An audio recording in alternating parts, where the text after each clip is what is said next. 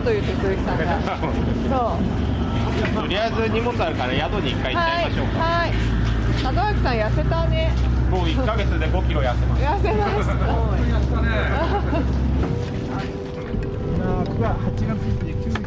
934人です。あれでそのうちの約半数が65歳以上ですね。あ僕もそうです。ね で50歳以上にもっと下げれば人口の7割が50歳以上ですのでで逆に今保育所幼稚園から高校生までで大体68人ですね。鈴木敏夫のジブリ汗まみれ。今週は8月に鈴木さんが訪れた瀬戸内海に浮かぶ小さな島。手島での旅の風景をお届けします。手島は香川県小豆郡に属し面積は14.4平方キロメートル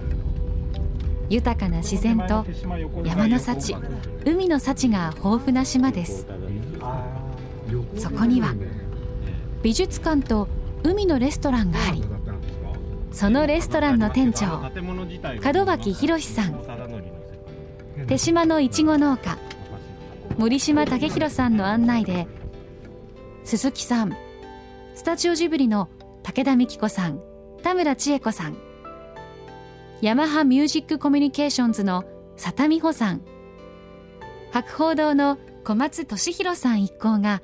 ひとときの休暇を楽しんだようです。で今日はですね私がちょっと地域のおばちゃんたちと地域コミュニティ亀田屋というのがありましてそこでおばちゃんたちが今日島のあの取れた魚とかで料理を用意してますのでちょっと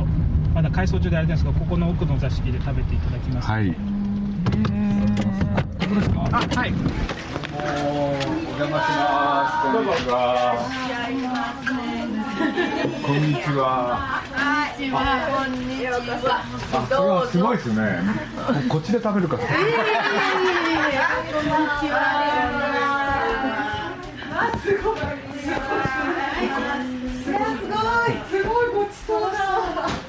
もうみんなこれ手島で取れた食材です。このタコなんか今日朝来たとこです。昨日ママカリはママカリいいんですけど、これは昨日みんなでさばいて、もう今年は今度は今日はママカリ尽くしにしようと思ったら、アジがすぐ取れたんです。アジ南蛮漬けにしてる。もう手島の食材、でお野菜は全部ここのおばちゃんらがみんなが作って。ここがあの亀田屋っていうところであの森島さんが今主催してあの地域のお母さんたちといろんな活動してるんですけど。あのおばちゃんたちとの日常の会話の中でお年寄りとか人が集まる場所を地域に作ろうということででそういうのが始まりでたまたまここの空き家を借りることができまして、えー3年ほどいろいろ加工品手島で取れたもので、えー例えば今あの手の前にあるですね黒豆のご飯があるんですけれどこれを普段はですね月に1回ぐらいおにぎりにしてえー地域の方とか観光客の方にえー販売をしたりとか。で手島はですね先ほど私とここにいる山木さんという方はいちご農家なんですけれどもいちご農家が6県で一番あの大きい農業のお産業なんですがそれを使ったジャムであったりとかそれ以外でもみかんとかマーマレードとかブルーベリーとかイチジクといろんなジャムを加工品作ったりとか。あともし食べていただければと思うんですけどいちごのジェラートっていうアイスクリームあのシャーベットみたいですね。で作ったりとかして、まあ、そういったのもありますし先ほど言ったように、えー皆さんで集まってちょっと映画を見たりとかイベントをしたりとかお菓子のワークショップをしたりとか、まあ、地域の人がここに集ってですね、まあ、何かをやって元気にしていこうよというような感じで活動しております。八百屋さんも魚屋さんも一軒もないんですよ。みんな自分で作ってるから。門脇さんが移り住んで来られた時にやっぱりそのさお魚ってどこで買いに行ったらいいんですかって言っていやーどこにも売ってないですみたいなそうででまあ、僕ら皆さんおばちゃんたちが来ると魚が家までこう飛んでくるみたいな泳いでくるみたいなもう要は取った人がもうたくさん取ったのをお裾分けみたいな感じで。岐阜で岐阜からこっちへ来てどの間だったんですかいや大元が実家は岐阜なんですけれど大学時代に関西の方大学行ったんですけどその時にちょっと手島を知るきっかけがあって今から14年ぐらい前なんですけれどで就職で東京とか長野にいて一旦その大学卒業してから。で、まあ、縁があってまた手島に移り住んで今9年目なんですけど。で、まあ、皆さん地域のおばちゃんたちともいろいろその中でお世話になりながら少しでもまあ一緒に何かできればなということで3年前からこういった活動を始めて。で、まあ、僕自身も移住者なので門脇さんはやっぱり右も左も初めわからない状態で。ただ今日もあの桟橋で待ってたらどういう組み合わせなんだっていう言われましたけどね。門脇さんももう今今や有名人ですからなんかやったんですか？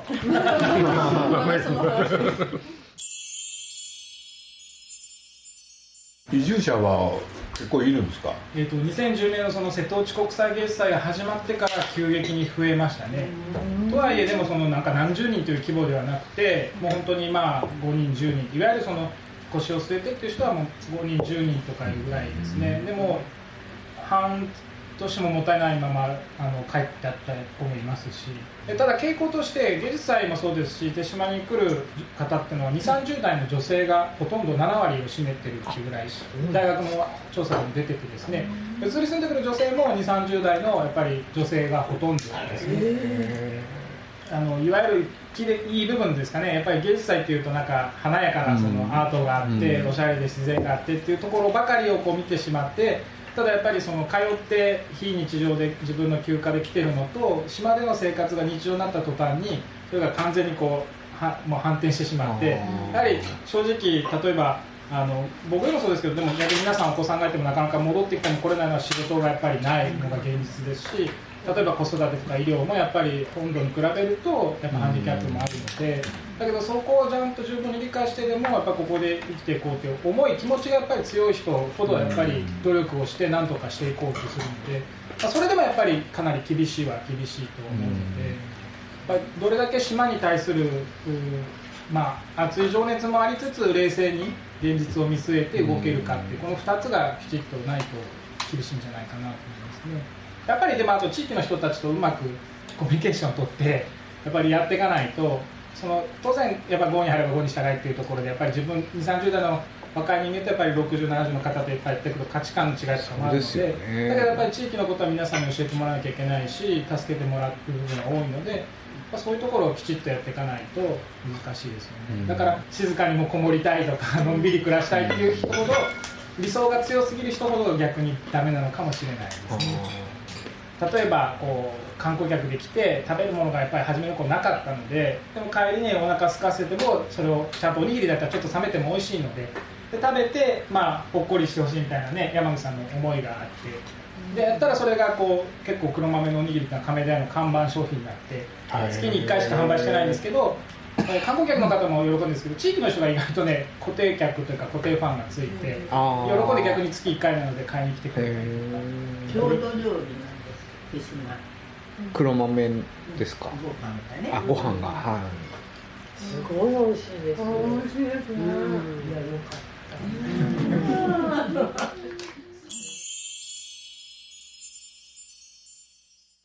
門脇さん。どのぐらい経ったのこれちょうど5か月ぐらいですか、ね、まだ5か月まだ5ヶ月、う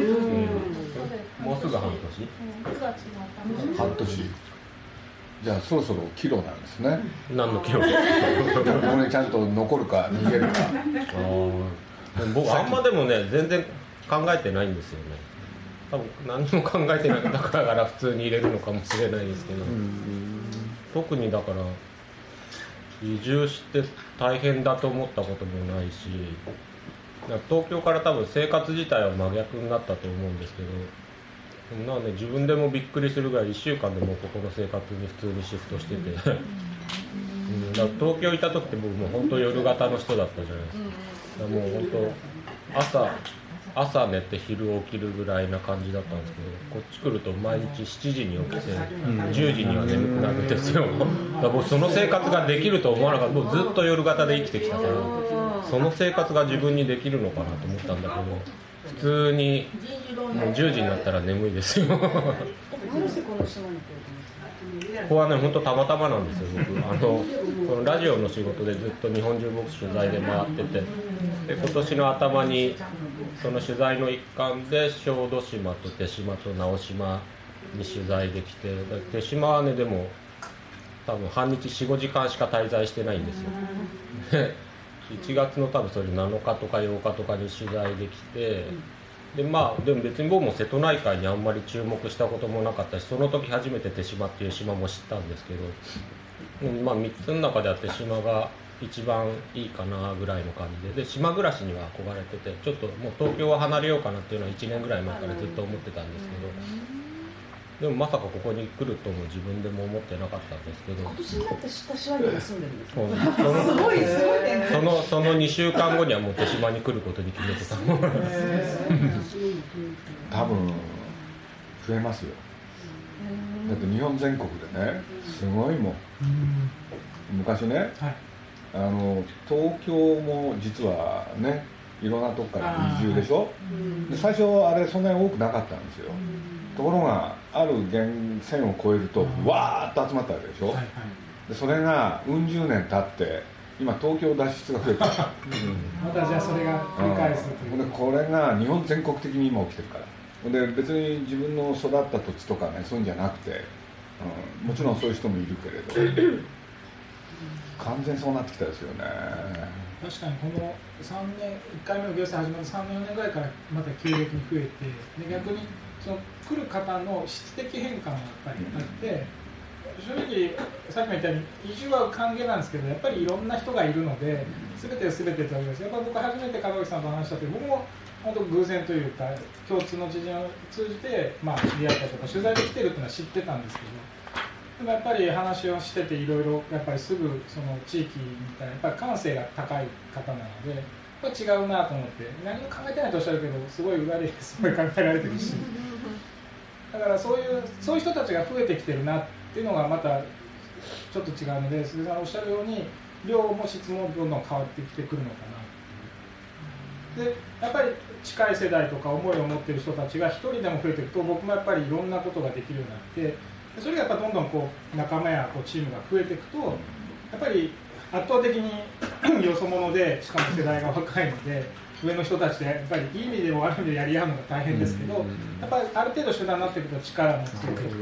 変えていけるっていうことになるので。一番顕著なのがねみんな東京の大学へ行かなくなった。ので自分の地域の大学に行くようになったんですよ。これはものすごい大きな変化ですよね。一番わかりやすいのは東大って。東大って地方出身者がなんだ60%だったのがね。今40%まで減っちゃったんですよ。逆に東京の人が多くなるそうなんですよ。だから東京東大がね東京の大学になりつつあるんですよ。本の大学じゃないほん。でねそれってねあらゆることが起きててね。例えば朝日新聞読売新聞ってあるでしょ。そうするとあれってね実は全国紙だったと。もう今東京の地方紙になったんですよ。だから朝日も読売も毎日もねもう東京の人しか読まない。これで大阪とかね九州とかみんなやってたけれどもう本当にやめる寸前なんで。すよ地方はその地方の地元紙を読むんです。そう。それがそうやって新聞もそうだしね。それからあのテレビの番組がそうですよね。ああそうですね。テレビの番組ってね僕はあのえそれこそ映画でね宣伝のために日本全国回ってたんですよ。そしたらテレビってあのなんつったらいいかな。朝から晩までねある時期まで東京の番組を全部やってたんです東京の番組を。そしたら、ね、一部その地域の番組。そしたらね北海道の札幌テレビっていうところがねどさんこワイドっていうのを作ってね朝からねなんかあのお昼までもう札幌発のワイドショーをやるっていうのが大成功して。でこれがねあの日本全国にあっという間に広がって俺で朝ね5時ぐらいから夕方の7時までみんなテレビはねそれぞれの地域で作ることになったんですよ。俺で、あのー僕日本全国回ってへえと思ったのはね今東京の番組を朝から晩から夜まで流してるのは沖縄だけ。本当にそうなっちゃったんですよ、で NHK はね実は違ってたんですよ。やっぱり NHK だけは東京の番組を朝から夜まで流す。ところが民放が全部そうなっちゃったから。そうすると NHK もやらざるを得なくて各地域朝から夕方まではその地域で作ることになった。ん。ですだから僕宣伝でね日本全国回ってたでしょ。だんだん大変になってきたんですよ。でなんでかっつったら前は NHK だったらね東京で1個取材を受ければそれが日本全国流れてた。ところが札幌でも仙台でも名古屋でも大阪でもそれぞれの NHK に出なきゃいけなくなるんですよ。これが実は言うとねそれがラジオを始めたきっかけなの。もう体が持たないわけ。テレビとか新聞とかラジオとかねそういうので地域密着型のメディアっていうのが増えたっていうのが最初の大きな変化、でそうこうするうちにねなんか人の方もね、それまで都会に集まってた人が、なんかその地域から出てかなくなった、うん、それどころか一旦ねあの行っても U ターンがものすごい今増えてるから、で地域の活性化っていうところでこれ僕よく知らないですけれどね本当は知りたくてしょうがないんだけれど長野に飯田ってあるでしょ。さああそこのがねどうもね日本でその人物お金を飯田の中でしか回さない。っていうんで大成功したんですよ。で今ねその飯田市を巡ってね日本全国からどうやってやってるんだっつってね。みんな見に来てるんですよ。でそれで言うとね地域の活性化ってねどうしても観光とか、そういうのが今までメインだったでしょ？ちょっと違ってきてるんですよ、その地域におけるある産業は何かないかっていう。これすごい大きな変化ですよね、大げさに言うとね、日本全国がそれぞれの地域で独立するっていう感じ、っていうことがね起き始めて、多分東京から地方に行くっていうと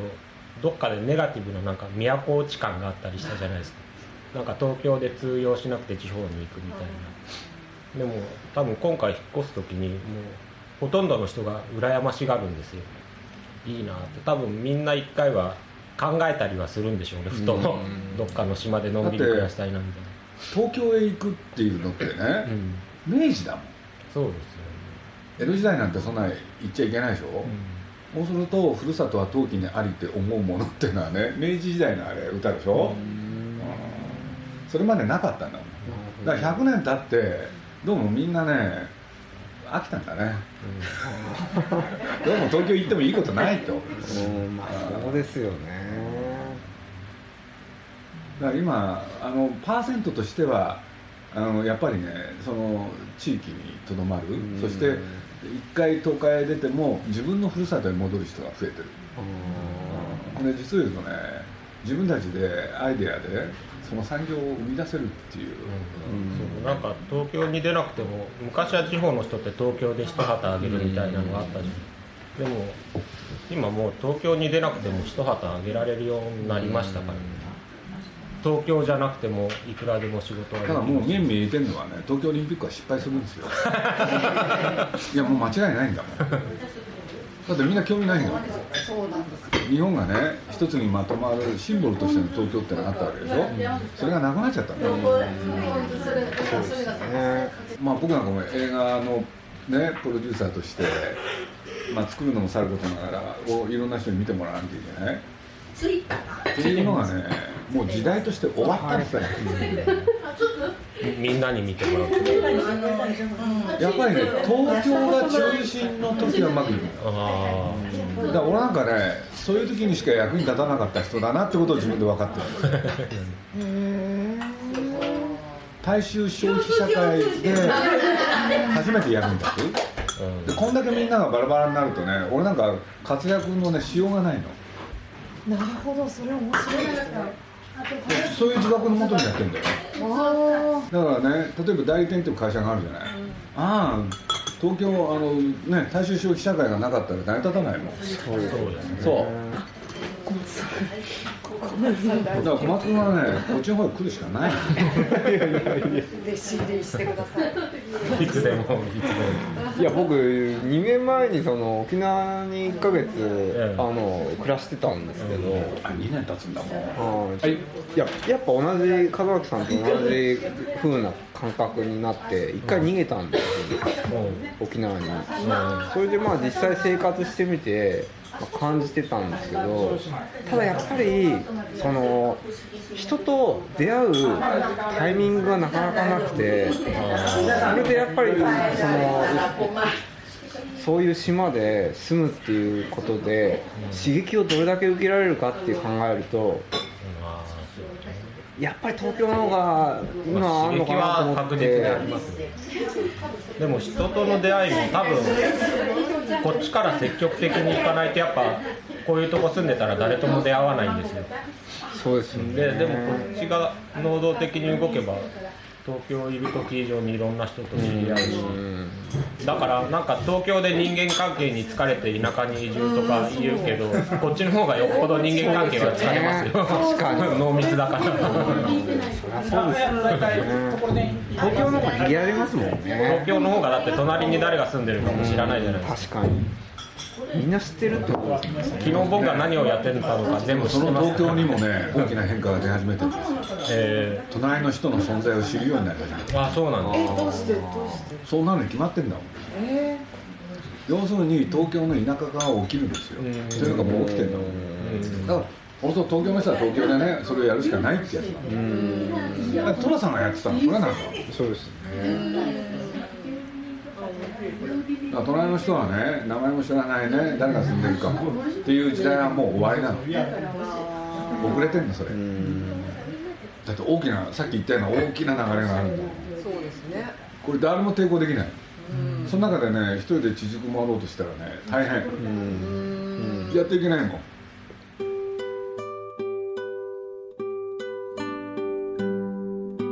門脇さんはこの3月まで汗まみれのディレクターをしていたんですね。皆さんも一度は瀬戸内海に浮かぶ手島で海を眺めながら美味しいご飯食べてみませんか、えー、手前に見えるちょっと集落があるのが今までいた家浦の集落なんですね。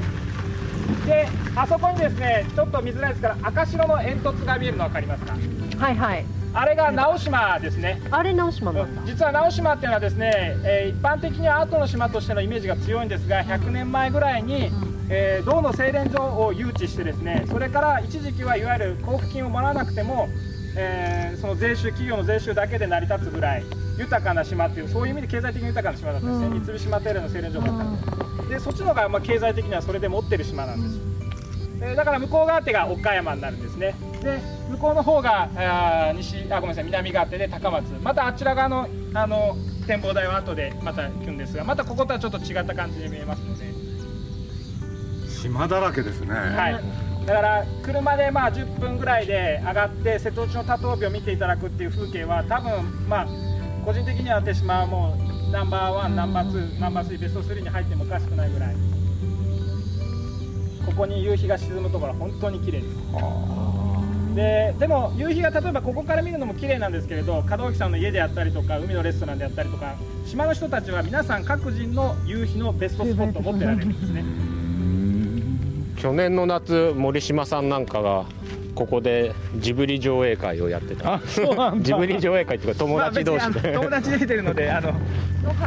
ここでジブリの映画を見た。い実は僕ここで夜写真を撮りに来たらですねラピュタのあの浮いてるような雲が輝く雲が見えたんです。でそれを見た時に僕はここで段山でそれをラピュタを見たいと思ってですね だから誰もみんなあの相手にしなくてですね。見たんですか？でその時はですねトトロだったんですけど子供もいたのでここで骨を埋めるんですね。どうでも本当考えてるの分かんないですね、うんうん、そうなるかもしんないし。でもすごいいいですよ。へえすごいな。こんだけでも島があるってすごいですよね。ねびっくりしましたもん最初来た時。多頭尾なんて言われて多くの島の美しさでしょ？あの最初一瞬何のことかなと思ってあそうかと思って多頭尾ですよ夜すごいでしょうね。ここの夜景すごい可愛いんですよ。可愛い、うん、なんかあの高松川行くと高岸に高松がファーって光っててでそこがちょうど船の航路になってるから一晩中船がずっと行き来しててその光がねすごい可愛らしい。鈴木敏夫のジブリ汗まみれ。この番組はウォルト・ディズニー・スタジオ・ジャパン。町のホットステーションローソン。朝日飲料。日清製粉グループ。立ち止まらない保険。MS&AD 三井住友海上。au の提供でお送りしました。